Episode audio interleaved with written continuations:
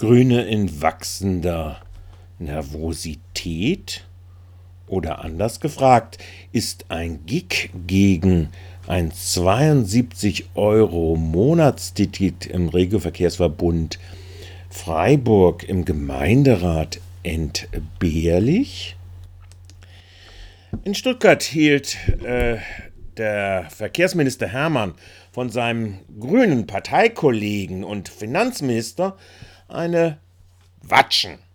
140 Millionen Euro Jahresrate, die Hermann beantragt hatte, für Ausbau und Stabilisierung des öffentlichen Personennahverkehrs, wird es nicht geben, so Bayal.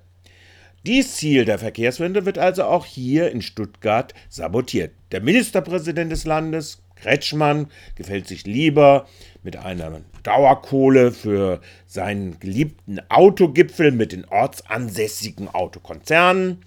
Ansonsten hat er in petto perfekte Energiesparvorschläge wie den Waschlappen und so weiter. Nun ja, dies wohl ist wohl nicht erreichbar. Was soll es, meint die grün-schwarze Wurstigkeit des Ministerpräsidenten in Person himself? Naja, und dann? Naja, grün-schwarz wirkt nicht nur beim Klima, doch ganz schön fatal. Im Freiburger Gemeinderat stand die Planung für die Tarife im Regio-Verkehrsverbund Freiburg 2023 zur Kenntnisnahme auf der Tagesordnung am 22. November.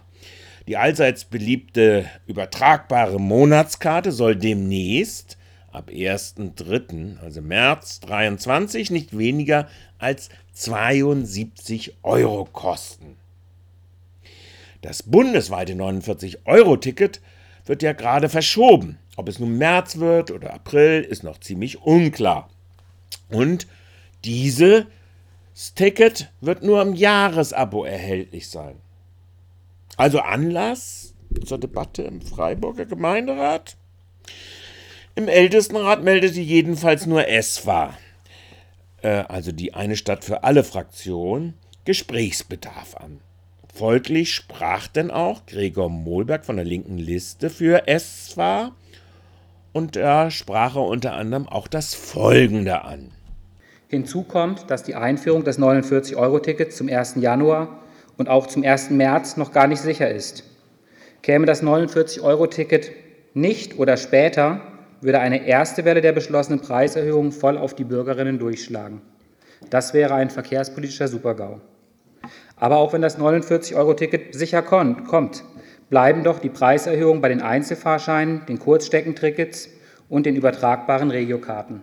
Gerade diese Produkte sind es aber, die gerade auch von vielen Menschen genutzt werden, die weder ein Auto haben noch sich eine Fahrkarte im Abo leisten können.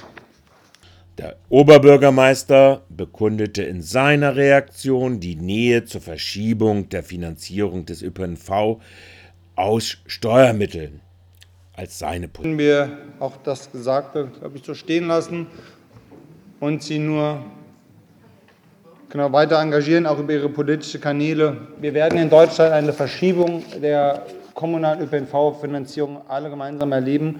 Und wir sehen jetzt schon eine kaum zu stemmbare Defizitabdeckung bei uns in der Region, unter anderem aufgrund unserer Ambitionierung. Und das kann und darf nicht so weitergehen. Und dementsprechend habe ich mir auch gerade noch mal an den Verkehrsminister gewandt ähm, und wir werden hier in Deutschland einige Verschiebungen erleben und es kann nicht sein, dass wir nur über Tarife, aber nicht mehr über den Ausbau von Infrastruktur sprechen.